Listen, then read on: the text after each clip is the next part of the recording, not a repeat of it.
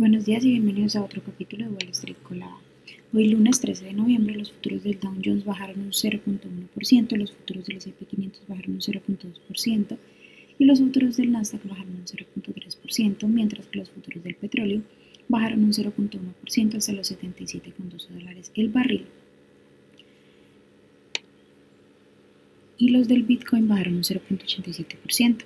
En las noticias de hoy, bueno, las principales medidas bursátiles estadounidenses llevan dos semanas consecutivas de ganancias. Algunos eventos que podrían impulsar los mercados esta semana incluyen la publicación el martes del CPI, que podría ayudar a dar forma a las políticas de tasa de interés de la Reserva Federal y los informes de ganancias de algunos de los mayores minoristas del país.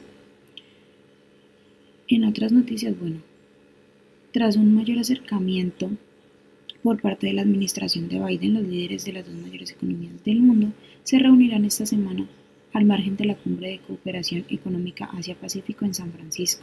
En el orden del día figuran cuestiones relacionadas con la estabilidad regional en un contexto de crecientes tensiones geopolíticas, así como relaciones comerciales y económicas justas.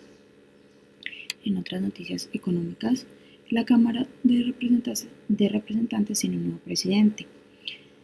La Cámara se enfrenta a problemas conocidos. El gobierno de Estados Unidos cerrará parcialmente el sábado si el Congreso no logra aprobar un proyecto de ley de financiación antes de esa fecha.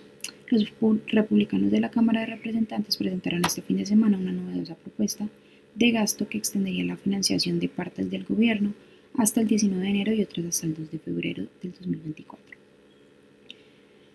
En otras noticias, algunos de los mayores minoristas del país como Walmart que cotiza con el ticker WMT, Home Depot que cotiza con el ticker HD y Target que cotiza con el ticker TGT publicarán esta semana sus resultados del tercer trimestre que ofrecerán información sobre el gasto de los consumidores y la salud de la economía.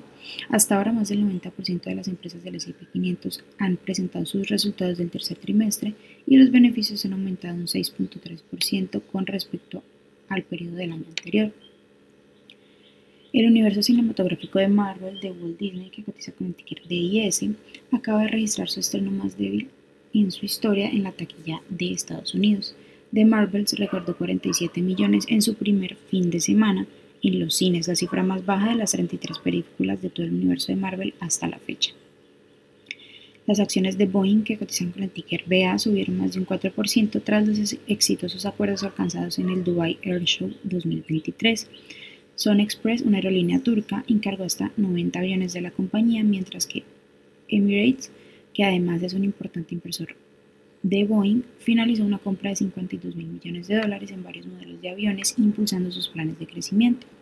Las acciones que tenemos hoy con predicción bullish son Cenestec, que cotiza con el ticker SNES y ha subido más de un 72%, Collective Audience, que cotiza con el ticker CAUD y ha subido más de un 49%, y también TVC Health Systems, que cotiza con el ticker TIVC y ha subido más de un 38%.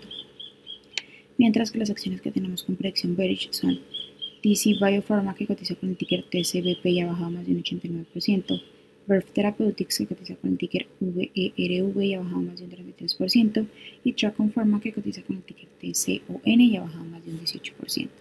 Esas son las noticias que tenemos para hoy antes de que abra el mercado. Les recordamos que pueden encontrarnos en todas nuestras redes sociales como Spanglish Trades y además de eso también visitar nuestra página web www.spanglishtrades.com para que no se pierdan ninguna noticia ni actualización del mundo de la bolsa de valores, por supuesto como siempre en español. Muchas gracias por acompañarnos y por escucharnos. Los esperamos de nuevo mañana en otro capítulo de Wall Street Colada.